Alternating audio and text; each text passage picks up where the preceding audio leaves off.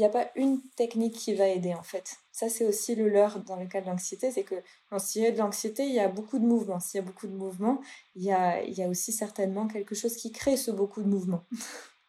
Et ça peut être dans l'alimentation, ça peut être dans l'hygiène de vie, mais ça peut aussi être dans un schéma de pensée en quelque sorte qui est sous-jacent, qui est là depuis très longtemps et, qui crée une chaîne de émotions, pensées, émotions, pensées, émotions, pensées. Et on s'est un peu habitué à ça finalement.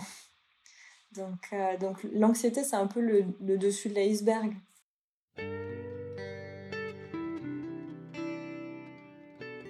Bienvenue dans Pas de soucis, le podcast pour se libérer de l'anxiété avec Camille Thomas.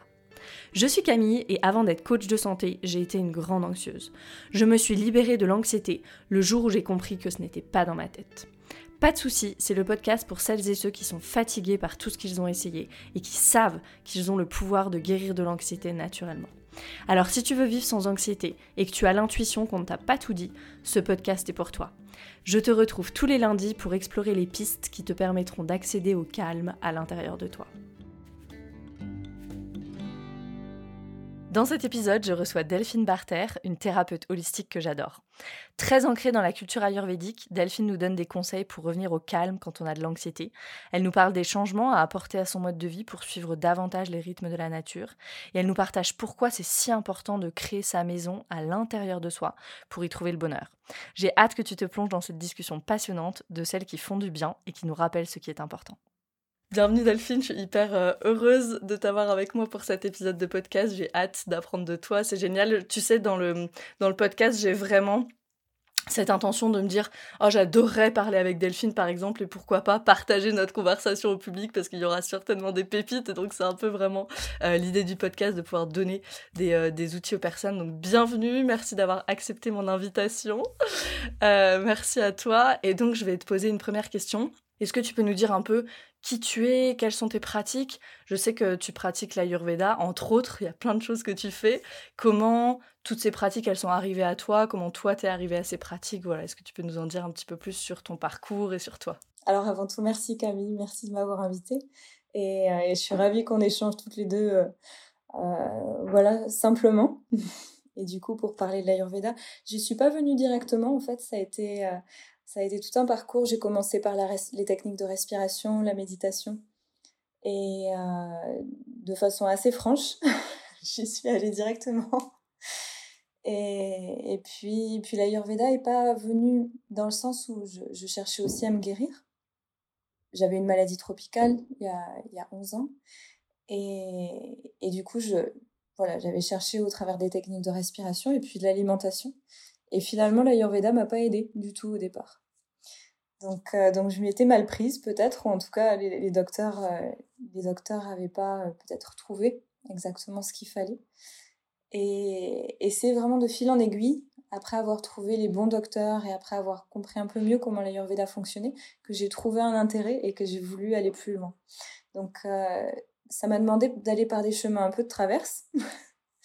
pour, pour comprendre l'Ayurveda au-delà de ce qu'on montre en fait dans les livres, etc trouver, trouver ma façon de le comprendre à moi en fait. Et, du coup voilà, c'est comme ça que j'y suis arrivée. J'ai accompagné des gens aussi en Inde. Donc euh, au début, je, je, faisais venir des gens en Panchakarma. J'habitais dans un ashram. Et, et c'était vraiment euh, une façon de, de rendre l'expérience un peu plus globale avec par exemple des stages de silence ou des méditations, des cours de yoga, etc. De, de, rendre l'expérience un peu plus un peu plus étalée et aussi d'avoir un contact sur place parce que les panchakarma tout le monde monde euh, pas apte à en faire en fait. Les panchakarma c'est des cures ayurvédiques et voilà donc c'était un premier rapport pour voir aussi si c'était possible d'en faire une avec le docteur. on, on avait euh, ce genre de choses. Mais ça, quand je t'en parle, on dirait que c'était il y a une autre vie. C'était avant le confinement. oui, on, je pense qu'on a tous et toutes un peu cette impression-là, hein, qu'il y a un avant et un, avant et un après. Magnifique. Ouais, la, guérison, elle est pas linéaire souvent. Et justement, pour les personnes qui nous écoutent, et, je voulais te, te poser cette question sur l'anxiété, parce qu'il y a pas mal de personnes mmh. qui nous écoutent qui voilà, euh, sont aux prises avec cette anxiété. Qu'est-ce que dit l'Ayurveda sur l'anxiété? Est-ce qu'un panchakarma, par exemple, ça peut être indiqué dans ces, voilà, dans ces conditions-là Qu'est-ce que tu, comment tu vois un peu la chose, toi? Alors en Ayurveda, on dit que c'est un déséquilibre lié à, Vata. en, Ayurveda, on parle de Vata, des doshas, en fait, de Vata, Pitta, Kapha, entre autres, parmi plein d'autres niveaux de compréhension. Et Vata, c'est les éléments de l'air et de l'éther. Et Vata, donc, c'est un excès de mouvement, en quelque sorte, dans le système.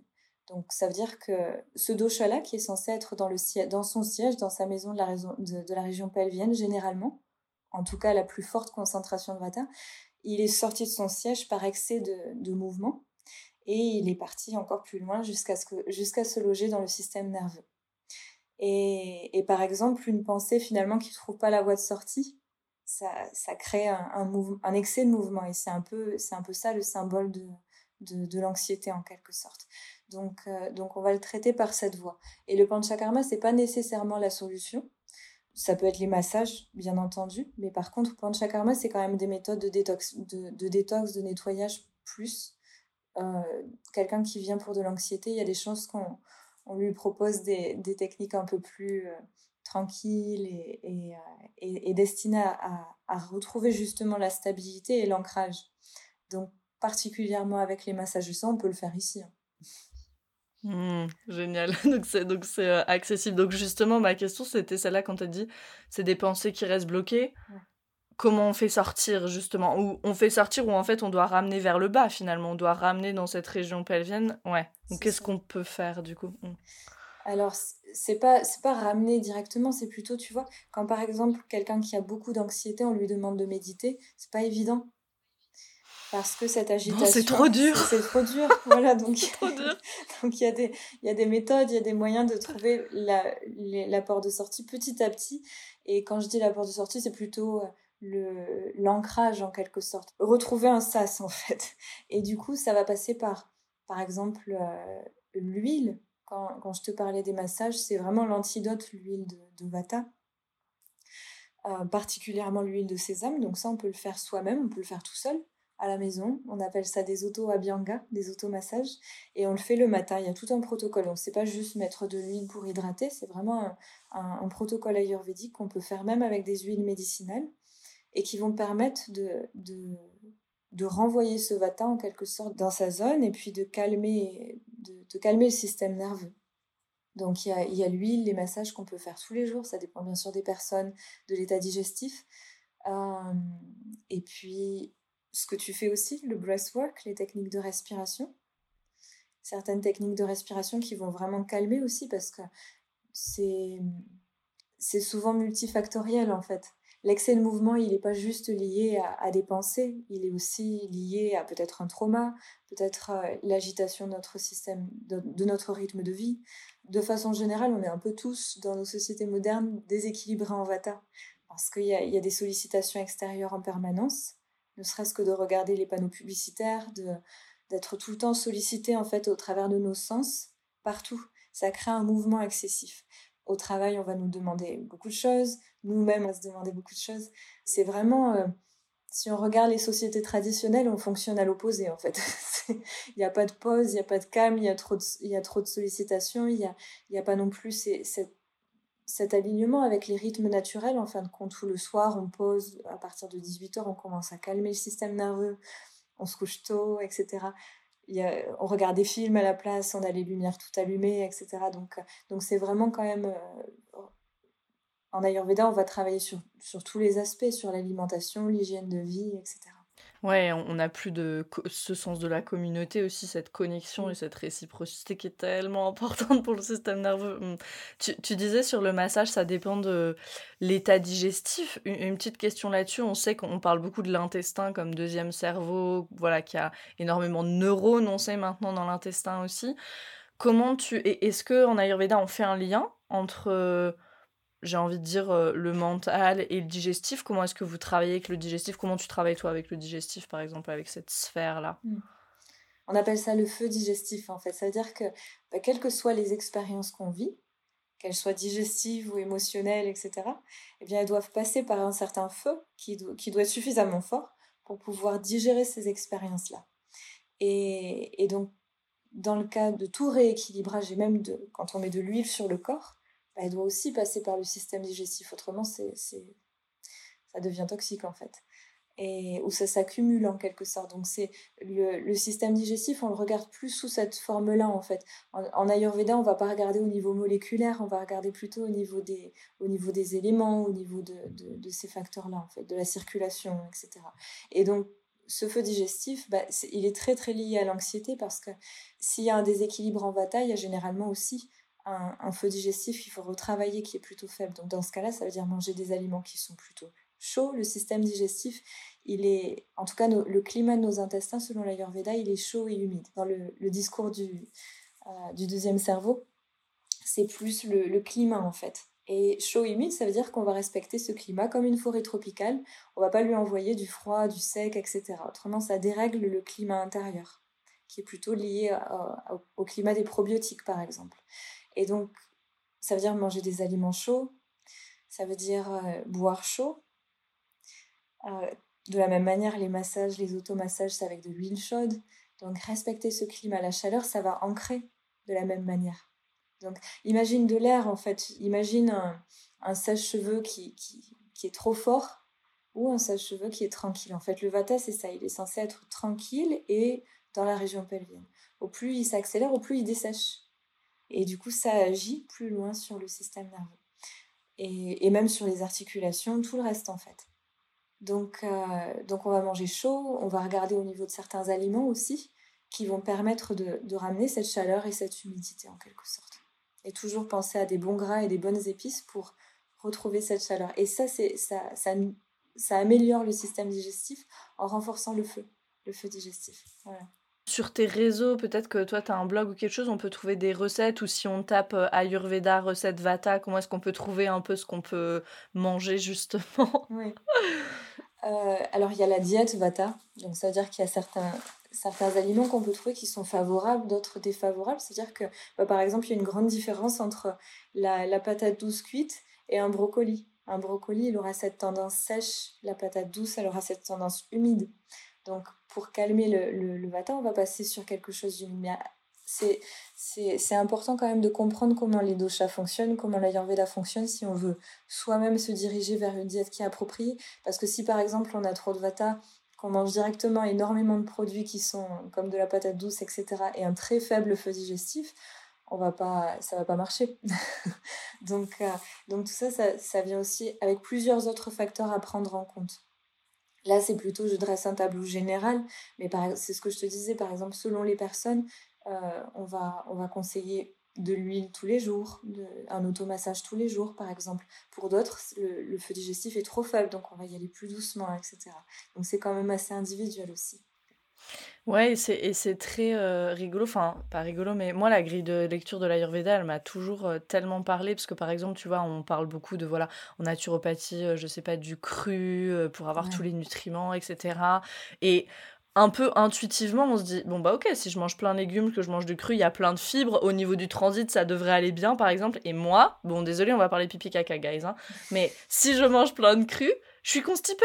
Ça me va pas du tout, tu vois. alors que finalement, si je regarde juste d'un point de vue peut-être un peu, je sais pas, scientifique ou naturopathique ou j'en sais rien, ça devrait être l'inverse.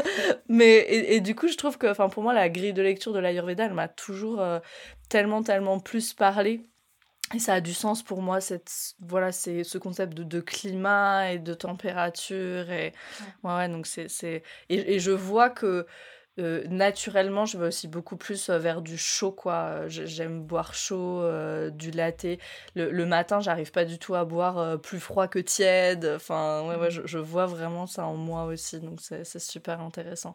Donc, qu'est-ce qu'on peut, si, si on continue un peu dans ce tableau général, qu'est-ce qu'on peut amener en termes de changement du mode de vie. Par exemple, si je prends des, des moments un petit peu charnières comme ça, comme le matin ou le soir, est-ce que toi, il y a des petites pratiques que tu recommandes? Donc, tu as, dit un peu le massage, mais voilà, je sais pas, peut-être euh, le, le verre d'eau tiède le matin, est-ce que tu peux peut-être nous expliquer ce que ça, ça fait, ce, ce genre de choses? On coupe les écrans le soir, qu'est-ce qu'on peut faire pour déjà, voilà, dans nos vies, changer un peu? Carrément. Et c'est super intéressant ce que tu disais avant parce que ça rejoint les rythmes naturels. Finalement, l'Ayurveda, c'est rien d'autre que l'alignement avec les rythmes de la nature et les rythmes à l'intérieur de nous. Donc c'est une science qui a été téléchargée. Donc elle n'a pas été basée sur des études, etc. C'est vraiment la science de la nature en quelque sorte. Donc forcément, tu fais des choses instinctivement et ça vient de l'Ayurveda parce que c'est issu de là. Donc, par exemple, le matin, tu n'as pas envie de prendre quelque chose qui est, qui est froid ou au-delà de tiède, en fait, parce que, euh, parce que justement, ce feu digestif, il est encore tout faible. Le matin, tu te réveilles, c'est comme si tu regardes dans la nature. La nature, elle se réveille tout doucement. Petit à petit, il y a, encore euh, cette, tendresse, cette douceur dans la nature. C'est pas, c'est pas euh, comme à midi, par exemple, où on sent beaucoup plus de feu. Donc tout ça, c'est parce que notre système digestif, il est lié au, au rythme du soleil. C'est ce qu'on appelle les rythmes circadiens.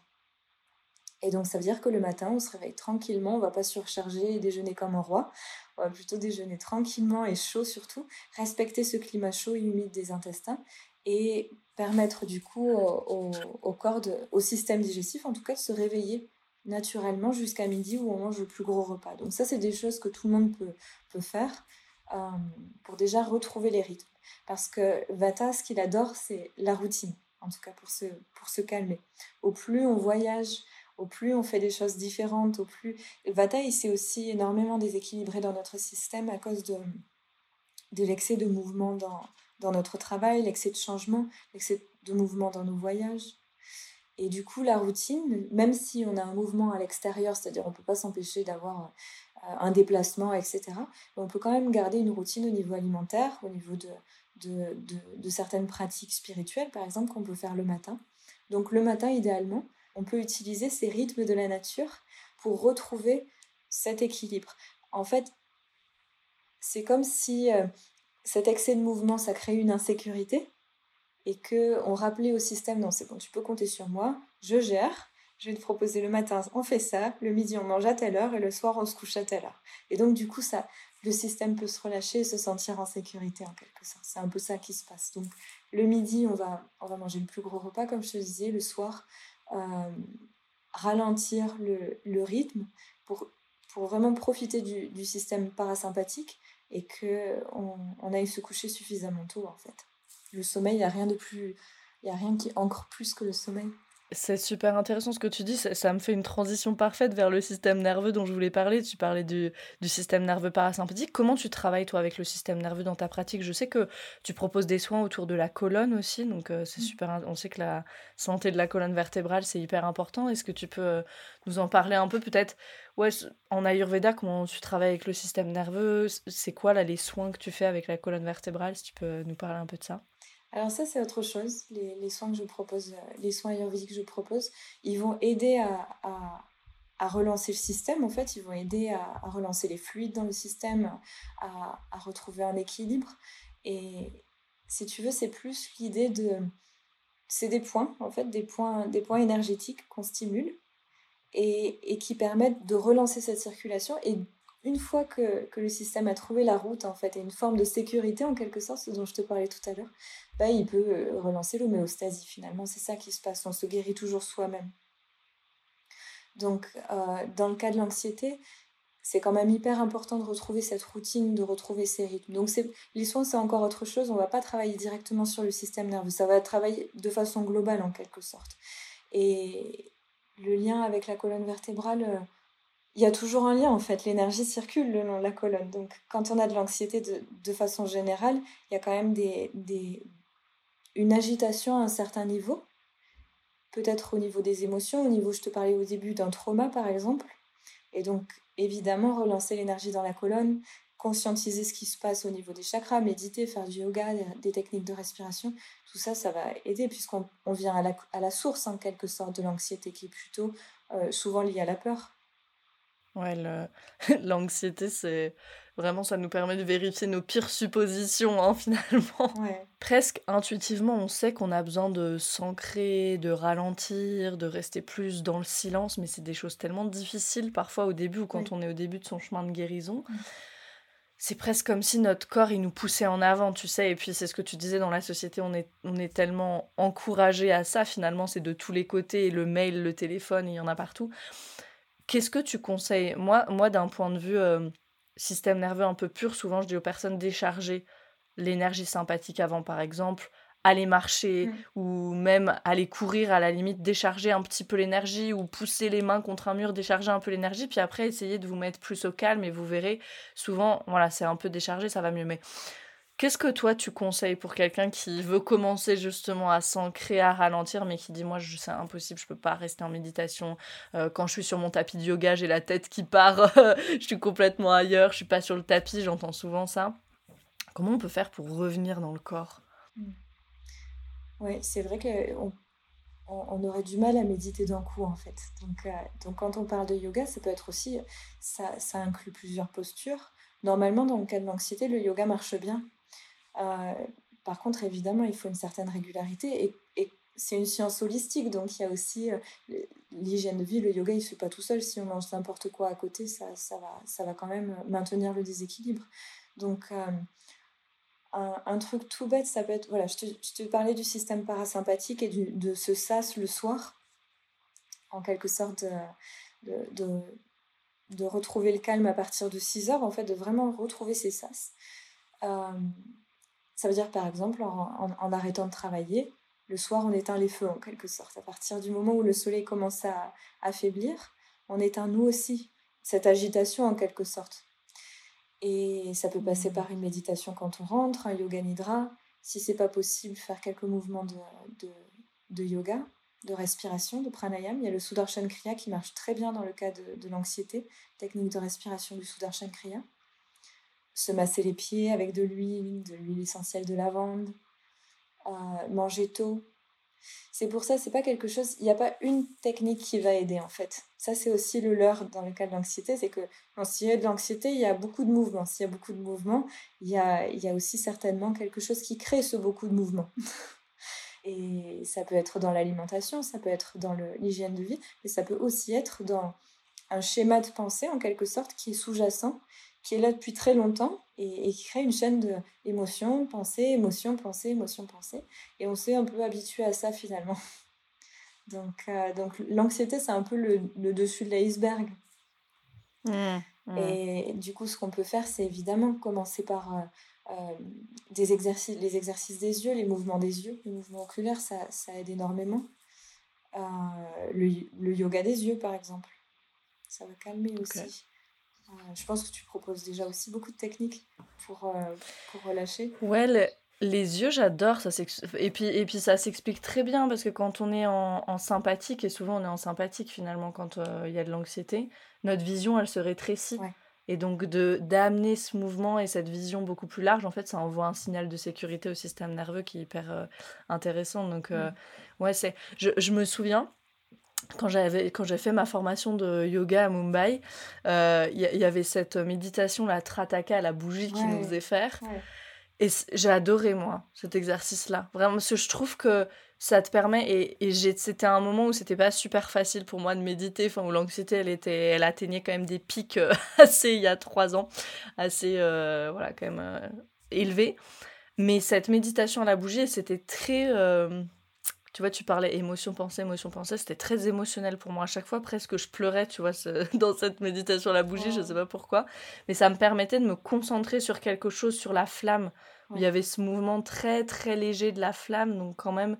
Et euh, euh, ouais, c'était hyper, hyper. Euh, bénéfique pour moi en tout cas donc tu, tu, veux tu veux peut-être juste en dire deux mots comment est-ce que les personnes elles peuvent faire ça? On doit mettre la bougie à la hauteur des yeux hein, c'est ça si je me souviens bien oui et après, alors, donc ça, c'est Trataka, c'est excellent.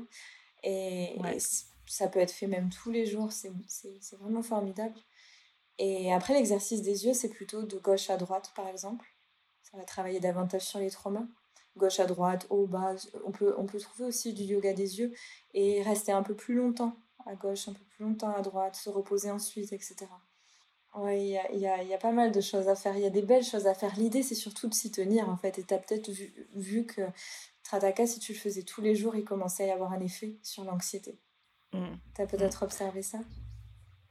Oui, oui, complètement, complètement. Bah, c'est cette fameuse régularité, mais c'est dur, cette régularité, parce que quand il y a eu trauma aussi, en fait, ce qu'on apprend, et ça c'est super intéressant, c'est que on apprend à trahir en permanence ses besoins. Parce que mmh. l'enfant, il protège le lien d'attachement. Donc il dit, ok, si mes besoins, ils sont dangereux, entre guillemets, ou que mes besoins à un moment compromettent le lien d'attachement avec papa, avec maman, je choisis le lien d'attachement. L'enfant jeune, il fait ça. Et donc, ce qu'on dit, c'est que ce trauma, ce fameux trauma développemental, hein, on apprend finalement à trahir nos besoins en permanence. Et du coup, eh ben, ça devient notre mode de fonctionnement. Et c'est pour ça qu'il y a beaucoup de personnes qui ont énormément de mal, et moi je l'ai vu avec moi aussi, à juste tenir ces routines en fait. Et c'est pour ça que moi, j'arrive vraiment, et avec, le yoga par exemple, avec la méditation, ça a vraiment été ça de dire, ok, bon, allez, je, pour, euh, je sais pas, les trois prochaines semaines, je vais voir, je vais, je vais commencer vraiment petit, et puis, je vais voir ce que mon cerveau il m'offre comme pensée mmh. pour me pour m'inviter à ne pas le faire, euh, à me dire que c'est inutile, que c'est pas nécessaire, qu'on le fera demain, etc. Et voir, voilà, est-ce que je peux quand même me mettre en action et qui je deviens dans le processus en fait, parce que pour moi. et, et c'est super puissant ça en Ayurveda, cette force de la routine, ça va au-delà de juste la routine en fait, c'est qui je deviens quand je commence à tenir mes promesses envers moi-même, c'est énorme ça apprendre à se célébrer. Enfin, il y a plein de choses qui viennent avec aussi. Exactement. Ça me fait penser à un principe en Ayurveda en fait qui dit que le corps trouve son homéostasie dans cette routine. Au plus on donne de la routine au corps, au plus on trouve en fait euh, la capacité de guérison, de résilience. Et pour le pour l'esprit, c'est l'inverse. quand on sort de notre zone de confort, en quelque sorte, on grandit, on s'épanouit, on évolue, etc. Donc trouver cette routine, finalement, c'est donner la zone de confort au corps pour qu'il s'épanouisse et il trouve son homéostasie. Mm. Et ça passe, c'est sûr, par, euh, par la conscientisation de tous les évitements qu'on peut avoir. Parce que finalement, c'est comme si on, on, allait à contresens en quelque sorte. Et ça me fait penser à... quand tu imagines une boule en mouvement, une sphère en mouvement en fait, au plus elle va à l'extérieur, au plus tu es attiré vers l'extérieur. Et imagine cette force qu'il te faut en fait pour revenir au centre, pour revenir à l'équilibre. C'est énorme. Donc finalement, trouver cette routine alors que tu es déjà bien à l'extérieur de la sphère, c'est aller à contre-courant. Donc ça demande voilà une certaine un, pacte en quelque sorte avec soi-même et puis euh, et puis d'y aller petit à petit aussi. Et puis, et puis d'être très conscient aussi que je crois qu'il y a deux sphères en plus, c'est qu'il y a nos propres mécanismes et puis il y a aller à contre-courant de la société aussi. Exactement. Parce qu'aujourd'hui, clairement, guérir, ça demande beaucoup, beaucoup d'être à contre-courant de la société, de dire non, non, moi, je vais pas faire euh, Netflix and chill le soir. Euh, je, voilà, à partir de 18h, euh, on n'a plus rien à me demander, etc., etc. Et c'est pas facile au début, ça. C'est ça, et ça veut dire que on valorise finalement notre état, notre état d'être et ça, on n'a pas l'habitude dans notre mmh. société, effectivement. De, C'est pour ça que la spiritualité n'est pas déconnectée de tout ça, en fait, et que dans l'Ayurveda, on met le yoga, la spiritualité, tout ça, c'est des, des, frères et sœurs, en quelque sorte. Donc, honorer, si tu veux, notre, notre état d'être et, et, l'état de paix à l'intérieur de nous, c'est quelque chose, on n'a pas nécessairement l'habitude, on a plutôt, on, on honore plus euh, le la, réussite entre guillemets extérieure au, travers de l'agitation, au travers du, du mouvement excessif en quelque sorte, en tout cas pour l'instant. Je prends quelques secondes de cet épisode pour t'annoncer que j'accueillerai 16 nouvelles personnes en coaching à partir de fin octobre. Si tu veux accomplir des choses, que tu as des projets ou que tu sens que tu as besoin de changements profonds dans ta vie, mais que tu as la sensation qu'une force invisible te retient, que tes efforts ne paient pas, peut-être que tu as déjà fait un bout de chemin toi-même, mais tu sens que tu butes sur des sujets qui reviennent tout le temps, que tu es anxieuse et que tout ça, ça te donne l'impression de fonctionner mais pas de vivre pleinement, alors ce programme est pour toi et je t'invite à rejoindre la liste d'attente. Je vais partager très bientôt tous les détails du programme et des bonus aux personnes qui auront rejoint la liste. J'insiste sur le point de la liste d'attente parce que j'ai beaucoup de demandes et j'enverrai les infos vraiment qu'aux personnes qui sont sur la liste. Je me réjouis immensément de pouvoir t'accompagner et on retourne à notre sujet du jour on, a parlé de l'état d'être et de l'état de faire. Je pense qu'on est d'accord pour dire qu'on est dans une société aujourd'hui qui valorise beaucoup plus le faire et qu'est-ce que tu as fait. Et puis en anglais, il y a même cette euh, expression How are you busy? C'est genre euh, le, le truc bien à dire. Je suis, je suis occupée, c'est génial. Comment ça peut faire peur de revenir à son état d'être? Ça peut faire peur de se dire mais en fait est-ce que je sais vraiment qui je suis? Euh, ou d'aller voir des parties de moi que j'ai pas tellement envie de voir. Qu'est-ce que L'Ayurveda, j'ai l'impression que c'est un peu ça aussi, de revenir à soi, revenir à qui je suis, voir que je fais partie de la nature. Qu'est-ce que tu... Voilà, qu'est-ce que toi tu peux partager sur cet état d'être justement? Finalement, c'est comme c'est comme un océan, on a le choix en fait dans cet état d'être d'y contacter, de, juste y mettre les pieds, ou d'aller plus loin, de plonger, d'aller voir les poissons, etc., de, vraiment naviguer davantage dans cet océan. Donc on n'est pas obligé d'aller à 100%, méditer à fond, etc. Et puis d'ailleurs, pas, ce serait revenir dans le faire en fin de compte. Mais euh, mais il y a quelque chose à, rencontrer, enfin, en tout cas, il y a, y a une, une, substance à rencontrer. C'est rien d'autre que de l'amour, finalement, en effet, de ça. Et, dans cette société, comme tu dis, ça change énormément. Il y a de plus en plus de, de personnes qui sortent justement de ce courant et, et, qui, se, rencontrent à nouveau, qui reviennent dans la nature, etc., qui, changent de métier, qui, finalement se rendent compte que, que c'est pas ça. Et donc c'est pour ça que je te disais, c'est pas couper la spiritualité finalement. Donc on a, plusieurs niveaux dans notre existence. On a, des, niveaux, on a des niveaux beaucoup plus spirituels, en quelque sorte, des niveaux d'être, au-delà du corps. Et effectivement, ça, ça, demande de venir contacter ces niveaux-là, de sortir du mental, en quelque sorte, de sortir de, de cette... Euh, de prendre trop soin finalement du mental et de l'intellect, et de prendre davantage soin du soi, de le mettre davantage en, en priorité dans notre journée. Donc ça veut dire le moment s'accorder un vrai moment le matin et le mettre en priorité. Ok, aujourd'hui, pour peu importe le travail que j'ai, on peut avoir beaucoup de responsabilités, mais ça n'empêche pas ce moment que je garde avec moi-même. Et à force de le cultiver, finalement, on se rend compte que... Et d'ailleurs, le système nerveux relâche finalement, parce qu'on se rend compte qu'on est nous-mêmes à la maison et que l'extérieur, on, joue à l'extérieur en quelque sorte, mais qu'il y a quelque chose de stable en nous qui bouge pas. Et c'est l'être. Donc quand je te disais, on a plusieurs niveaux dans notre existence, on a le corps, la respiration, le mental, l'intellect, la mémoire, l'ego et le soi.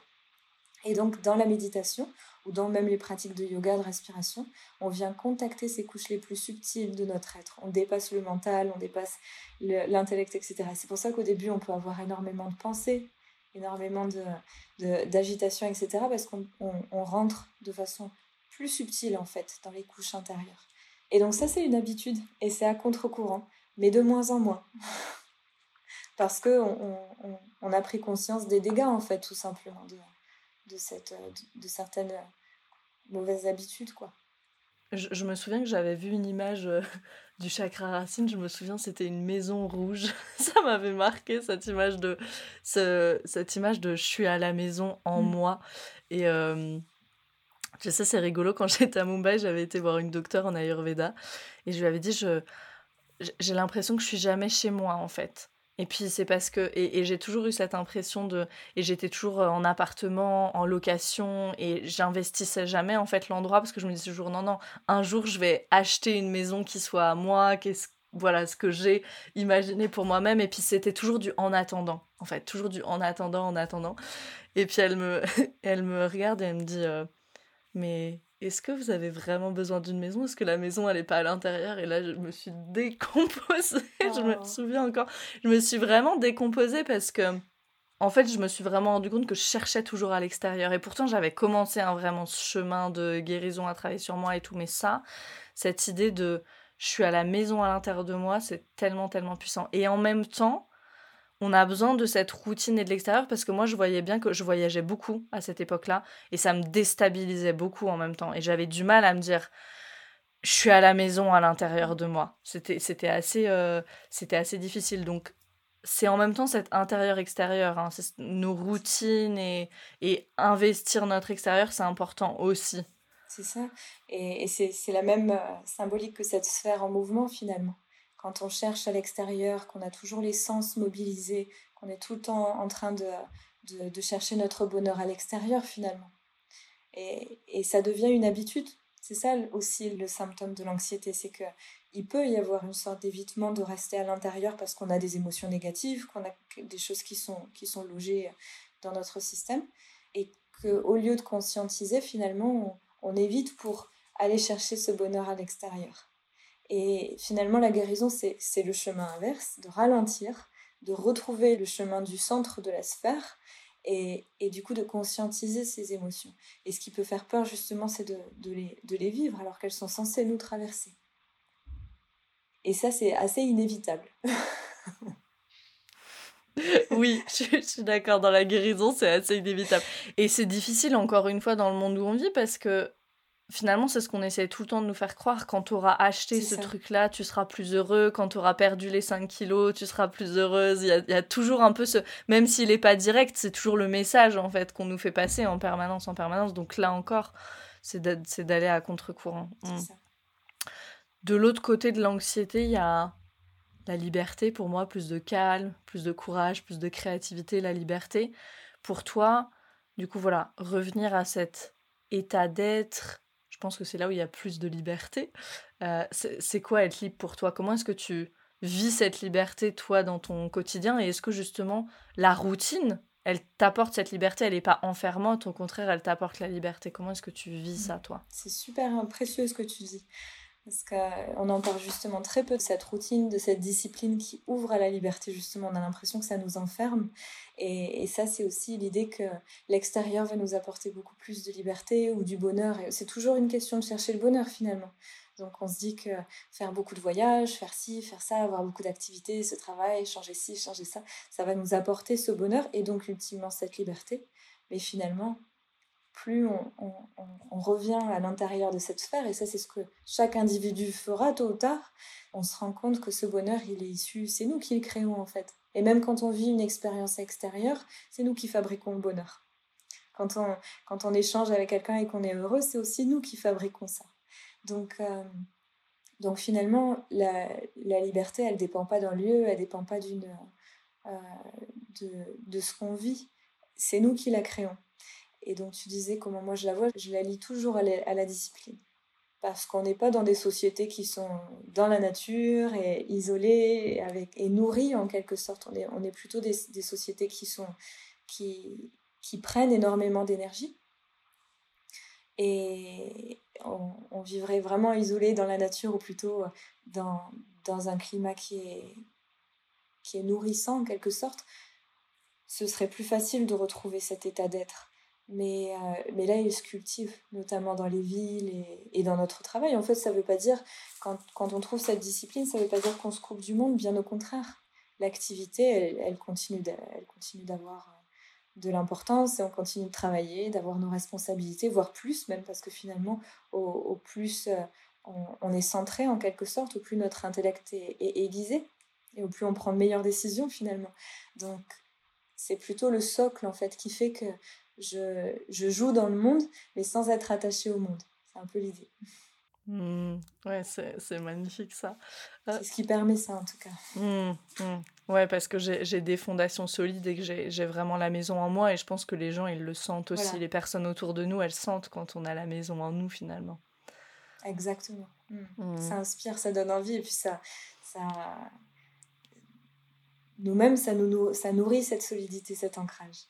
Ouais, et c'est rigolo parce qu'au niveau du système nerveux, on parle vraiment de cette co-régulation qui est pas euh, qui est pas juste du soutien en fait, qui est vraiment un processus physiologique dans lequel je, je peux mon système nerveux, c'est inconscient, hein, mais, lui, il capte en fait la sécurité d'un autre système nerveux ou plutôt le danger dans un autre système bah, nerveux. et on sent quand euh, on arrive en présence de quelqu'un et vous, d'un coup, on peut se déposer en fait. Parce, parce que cette personne-là, elle, elle est à la maison. Mmh.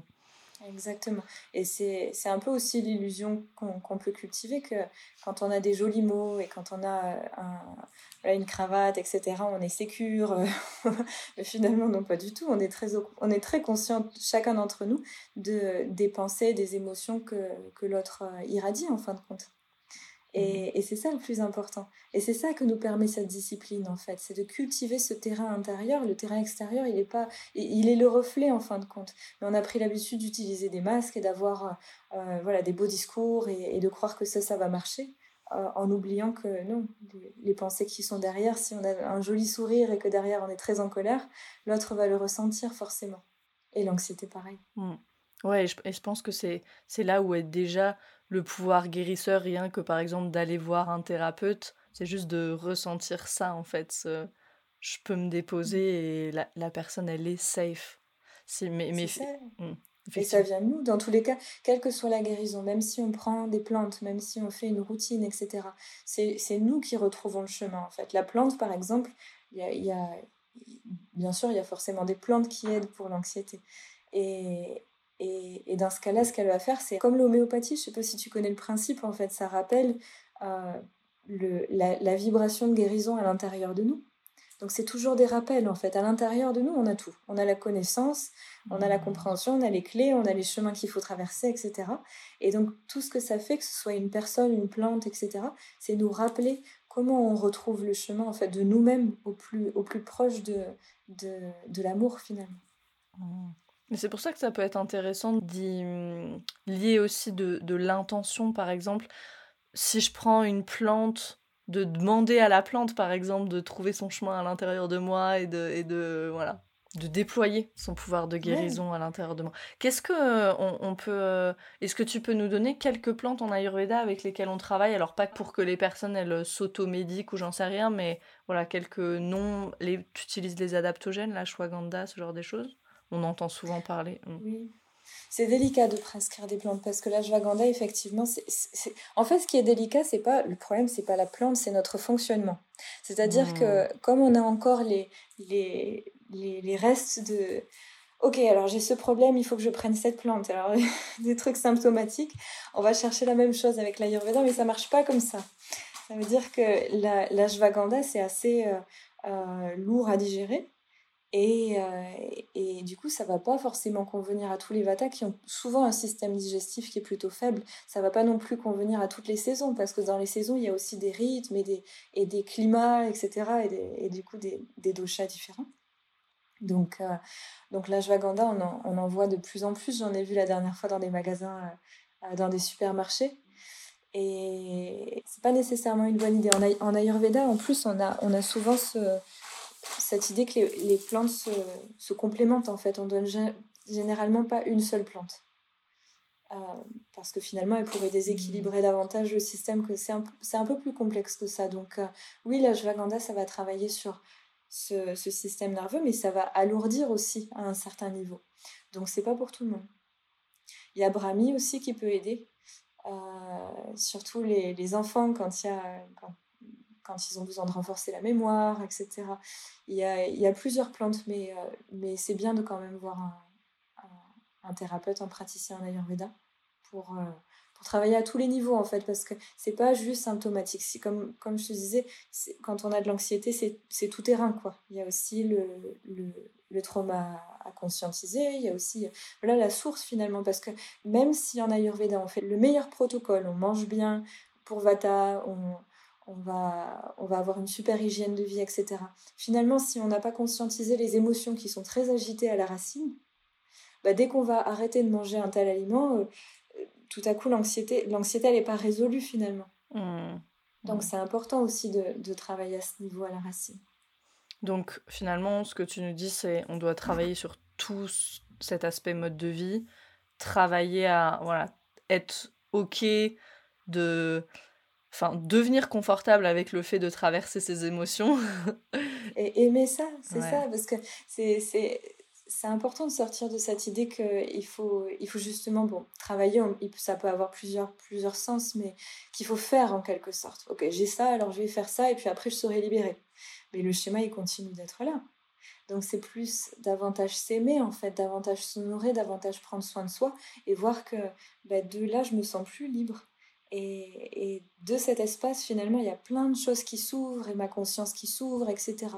Et en, en, yoga, il y a peut-être que tu connais ce mot, tapas. C'est un peu la discipline en fin de compte. Mais, euh, mais ça nous accompagne dans tout ça. C'est-à-dire que finalement, quand on, quand on a un état qu'on conscientise, une émotion qu'on conscientise, un trauma, etc., finalement, mais c'est une liberté énorme qui nous attend derrière. Donc c'est un peu euh, on est dans une société de plaisir à court terme, en quelque sorte. Mais finalement, l'idée, c'est d'honorer le bonheur à long terme. Et ça, ça demande de passer par des zones de tapas, en quelque sorte, c'est-à-dire d'endurance, de, de, de, se confronter à ce qui n'est pas nécessairement confortable, mais parce qu'il y a du bonheur au long terme après, en fait. Donc, c'est un, un, parcours d'amour plus qu'un qu'un travail, finalement, mais qui nous demande de passer par des, zones qui sont inconfortables et vraiment prendre conscience que c'est inévitable, ces zones inconfortables, parce qu'elles étaient là déjà avant, mais que plus, plus inconfortable que ça, c'est de cultiver l'état dans lequel on est, d'être à l'extérieur de nous-mêmes et de, de, courir tout le temps en fait.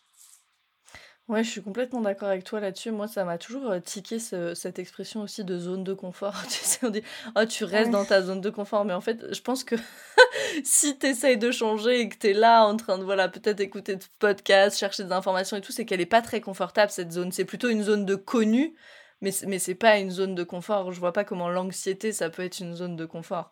Alors, oui, il va y avoir de l'inconfort dans la guérison, mais je pense aussi, et c'est super beau ce que tu dis que c'est un parcours d'amour, parce que souvent je pense qu'on peut avoir cette vision de choses, de ah ça va être dur, tu sais, parce qu'on le prend avec le mmh. muscle, avec la force, on y va un peu dans une lutte, alors que ça n'a pas besoin d'être ça. Et, et, et même, euh, moi j'adore Peter Levine, qui est un grand auteur sur le trauma, qui parle de, de, deux vortex, tu sais, le vortex du traumatisme et le vortex de guérison, puis que de plus en plus, en fait, le vortex de guérison, il prend de plus en plus d'énergie, tu vois. Puis il y a un vortex qui devient plus petit, qui est celui du trauma, puis le vortex de guérison qui s'agrandit. Donc ça peut se faire dans l'inconfort, mais ça peut se faire aussi dans la douceur. Et je pense que ça, c'est important et que ça encourage à y aller, en fait, à se mettre en chemin. Exactement. Exactement. Oui, il est magnifique, Peter Levine. Et, et c'est exactement, c'est le principe de guérison, même quand on donne une plante ou un régime euh, ou, une méthode de yoga, etc. Euh, voilà. Tout ça, ça va être ces deux vortex finalement qui sont le rappel de qui on est et qui on est qui prend plus de place finalement. Et, et, et tout ça, ça se fait pas dans l'inconfort, c'est qu'on a, vraiment aussi une... c'est qu'on veut fuir finalement on, continue de perpétuer ce, schéma de, chercher à l'extérieur, de croire en fait, de, se bercer l'illusion que l'extérieur va continuer de nous nourrir, va continuer de nous apporter du plaisir ou, du bonheur. Et finalement, si on est lucide, ce bonheur, il, est, toujours, euh, il est toujours limité le bonheur illimité, finalement, l'amour illimité, il est à l'intérieur de nous. On aura beau courir après des relations, après des, euh, des, plaisirs, de la nourriture ou autre chose, tout ça, ça va être, ça va être limité. Toujours. Donc, donc c'est, aussi sortir, c'est, prendre la décision de se dire, OK, il y a une source à l'intérieur de moi qui est vaste, qui, est, qui, qui ne change pas, sur laquelle je peux compter, et, et qui est ma propre sécurité, mon propre ancrage dans l'amour en fait. Et ça, je peux pas le trouver à l'extérieur. L'extérieur peut, peut, peut, être un miroir de ce que je suis et, et ça m'empêche pas d'aller à l'extérieur, mais je vais à l'extérieur à partir de mon centre en fait, à partir de qui je suis. Et là, les relations changent aussi, du coup. Avec mmh. notre travail, avec les gens, etc. Complètement. Une petite question, moi j'adore l'entrepreneuriat et je pense que c'est un vrai euh, chemin de développement personnel. Tu parlais de travail à l'instant. Et, l'entrepreneuriat, je l'entends vraiment au sens large, que ce soit euh, des projets professionnels comme voilà, toi et moi, c'est notre activité à temps plein, etc. Mais aussi des projets personnels. Euh, je sais pas moi. je disais dans, dans l'épisode avec, avec Lucille, moi j'habite en Slovénie et c'est super intéressant parce qu'ici il y a beaucoup de personnes qui ont des projets à côté du travail parce que les personnes sortent plus tôt du travail. Et, donc voilà il y en a un qui fait du vin il y en a un qui enfin voilà chacun a un peu ses petits projets comme ça à côté. Donc donc il y a vraiment cet esprit entrepreneurial et je, je trouve ça euh, hyper fascinant. Comment ça s'est passé toi ton aventure entrepreneuriale? Est-ce que tu avais des peurs? Euh, comment voilà tu as évolué un petit peu sur euh, sur le chemin? C'est quoi tes prochaines étapes? Est-ce que ça t'a donné cette liberté justement? Est-ce que tu peux nous parler un peu de plus du point de vue entrepreneurial? Euh, donc, comme je te disais, j'ai été malade il y, a, il y a 11 ans. Donc, l'idée de tout ce que je développe aujourd'hui, finalement, ça a toujours été là. Mais, mais j'avais, j'avais quelques freins, en fait, je n'osais pas, tout simplement, je n'osais pas, pas y aller. Et donc, ça a été, ça a été assez radical. J'ai, euh, j'ai une maladie tropicale euh, assez importante, assez impactante en tout cas. Et, et du coup, j'ai dû m'arrêter, j'ai été forcée de m'arrêter, 6 de tension.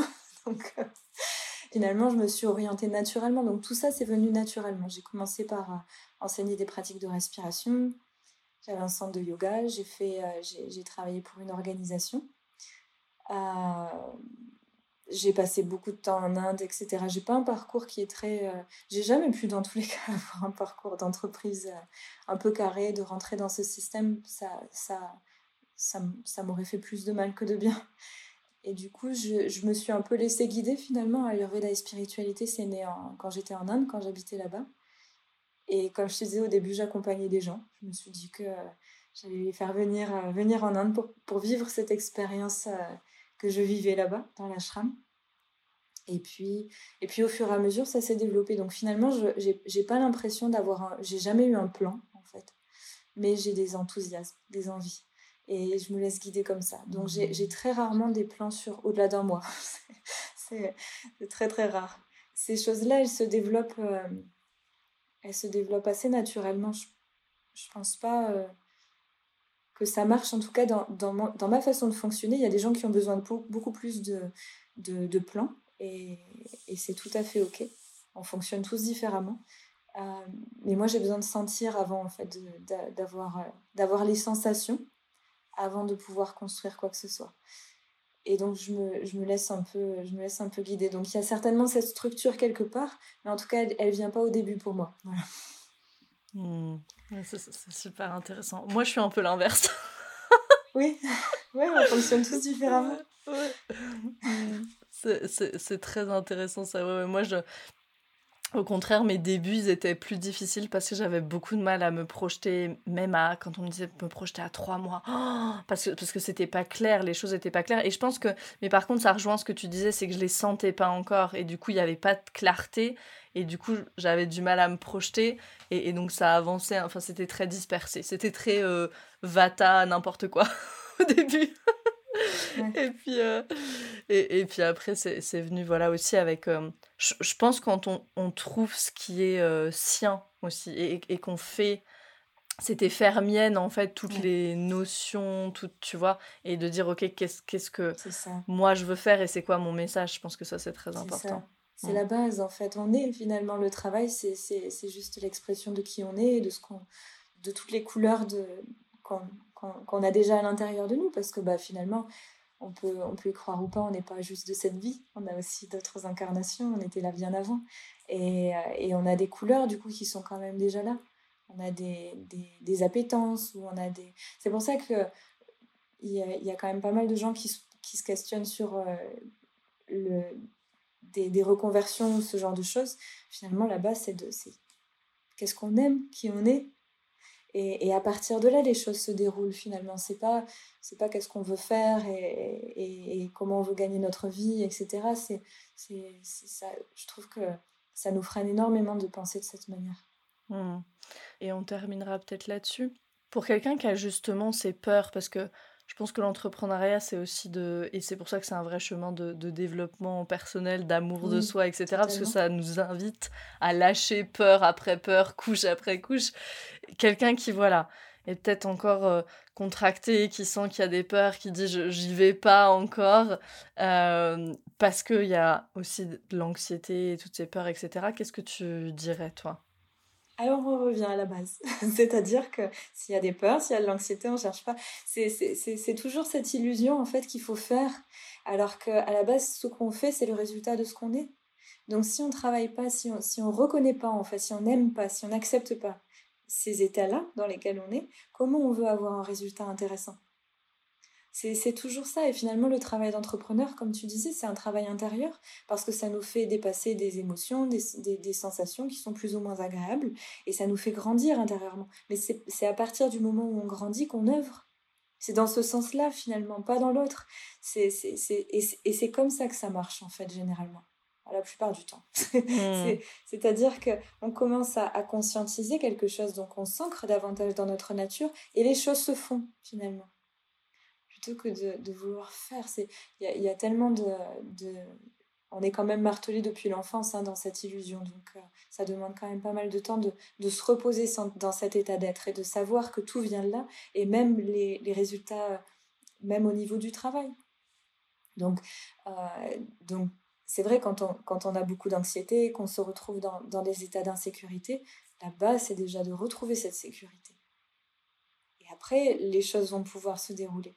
Mais, euh, mais continuer cette insécurité dans l'action, ça va forcément résonner avec. Euh, ça, ça, va, ça va donner ce même résultat finalement. Mmh.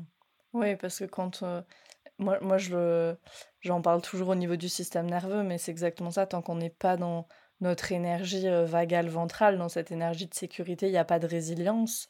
Et il y aura des challenges dans l'entrepreneuriat, c'est sûr, mais après, c'est. Voilà, toujours. Mais si j'ai la résilience, et moi c'est ce que je dis tout le temps, ça veut pas dire que avoir la résilience, ça veut pas dire que d'un coup notre vie c'est que euh, des arcs-en-ciel et des licornes, et c'est pas ce qu'on est en train de dire, mais par contre, j'ai la résilience, c'est parce que je suis à la maison, à l'intérieur, je peux faire face et me dire ok maintenant c'est quoi la meilleure direction à prendre, comment je réponds et pas comment je réagis, et, je commence à choisir ma réponse plutôt que d'être sans cesse en réaction.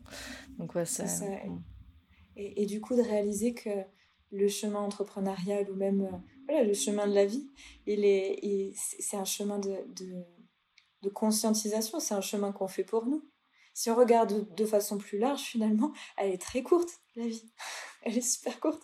Et donc, si on commence à réfléchir à qu'est-ce qu'il faut faire pour gagner sa vie, on, oublie qu'à un moment donné, on va arriver à la date de péremption et que euh, ce moment-là, il est bientôt, finalement, si on regarde de façon large.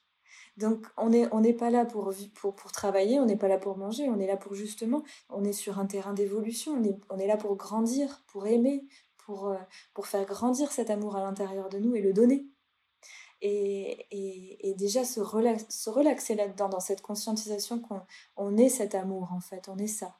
Et pas juste l'imaginer comme quelque chose de bisounours ou de, de, de pour les yogis ou pour les autres en fait. Non, c'est la source de tout.